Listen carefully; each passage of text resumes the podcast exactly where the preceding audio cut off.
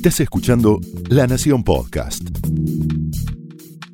A continuación, el análisis económico de José del Río en Mesa Chica.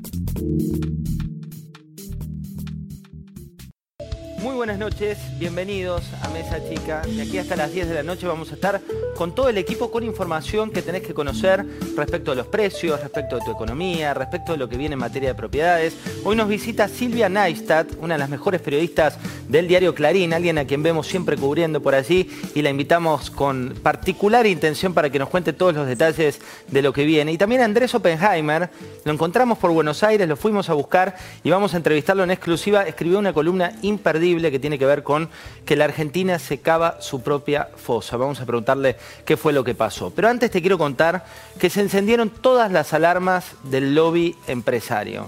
Cuando te hablo del lobby empresario, te hablo de personas con nombre y apellido. Hace tiempo te venimos contando de este chat, La Voz Empresaria. La Voz Empresaria tiene, al día de hoy, un número de 248 socios. Se han bajado dos en el último momento. El último fue Federico Álvarez Castillo, un hombre del mundo textil. Se debate y mucho respecto de cuál tiene que ser la intención de esa voz empresaria, pero hoy a los empresarios argentinos les interesa con particular intención conocer quiénes son los abrepuertas de Alberto Fernández. La semana pasada te contábamos quiénes eran los funcionarios potenciales de ese gabinete de Alberto, pero también te vamos a contar hoy quiénes son los empresarios que están siendo puentes para otros empresarios. El primero es Hugo Sigman.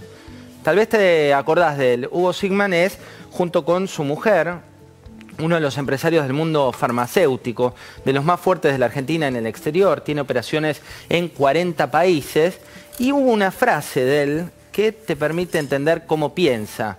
En su momento se lo tildaba de empresario kirchnerista y es lo que decía, mirá, yo nunca fui empresario kirchnerista porque no hice negocios a costa del Estado, no estoy en ninguna de esas situaciones, pero sí concretamente lo que pasaba con sus pares, según palabras del propio Sigman, es que todos en la época de Néstor Carlos Kirchner se peleaban por ocupar esa primera fila.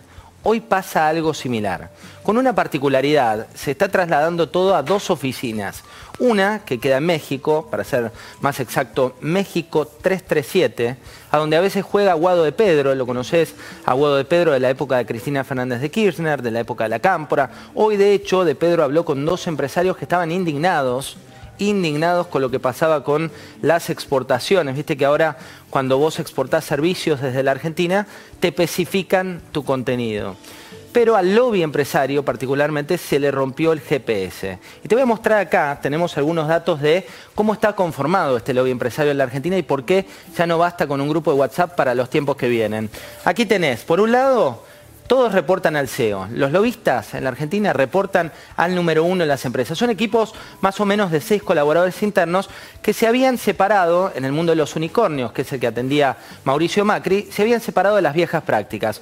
Hoy varios de aquellos lobistas históricos que peinan canas están siendo repatriados por algunas de las empresas a modo de consultoría.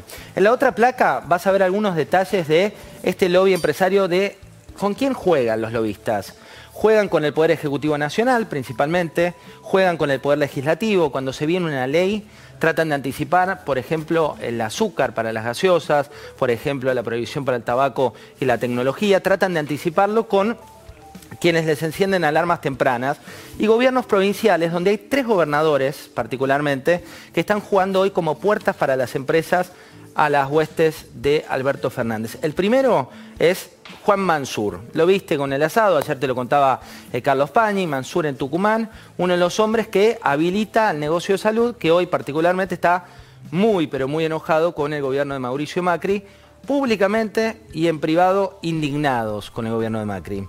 El otro es Omar Perotti, una automotriz de Santa Fe, fue la primera que tuvo la reunión a puertas cerradas con el futuro, o al menos el candidato con mejor resultado en las PASO. Y también Gustavo Bordet, de Entre Ríos, es el tercero de los gobernadores que suele ser abre puertas para los empresarios.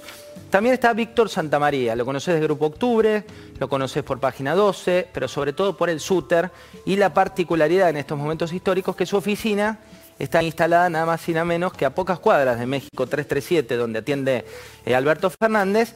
Te hablo justamente en la calle Venezuela. Venezuela, que hoy para eh, los lobistas empresarios argentinos, también aparece como uno de los factores a eh, distinguir y a investigar. Y también hay otros detalles que tienen que ver con el día de hoy, que es que se perdió el GPS de algunas cuestiones. Hoy se sorprendieron los famosos exportadores de servicios, los generadores de dólares de la Argentina, cuando esta medida restrictiva para quienes exportan se anunció formalmente. Se enojaron y llamaron ya no al gobierno de Mauricio Macri, sí a un ministro, al de Producción y Empleo, varios le mandaron WhatsApp y él no, no contestó, pero dicen que esa medida está constituida en el mundo de San Leris, Guido San Leris, el titular del Banco Central, más lejano al mundo real. ¿Qué pasó también? Quienes exportan esos servicios pierden al convertir esos pesos en dólares por lo menos un 6,8%. Y otro de los detalles que te quiero contar es que se vienen tres reuniones claves. Una, el coloquio de idea, que está recalculando todo el tiempo, recalculando su agenda porque van cambiando los interlocutores y porque los ministros que estaban invitados ya no están en el gabinete. Otra reunión a puertas cerradas tiene que ver con los grupos pymes, pero no con el gobierno de Macri, sino con el gabinete en las sombras de Alberto Fernández. Y la tercera, que es la que más preocupa al gobierno de Macri, está vinculada con una pelea que plantean parte del sector empresario para el gobierno actual.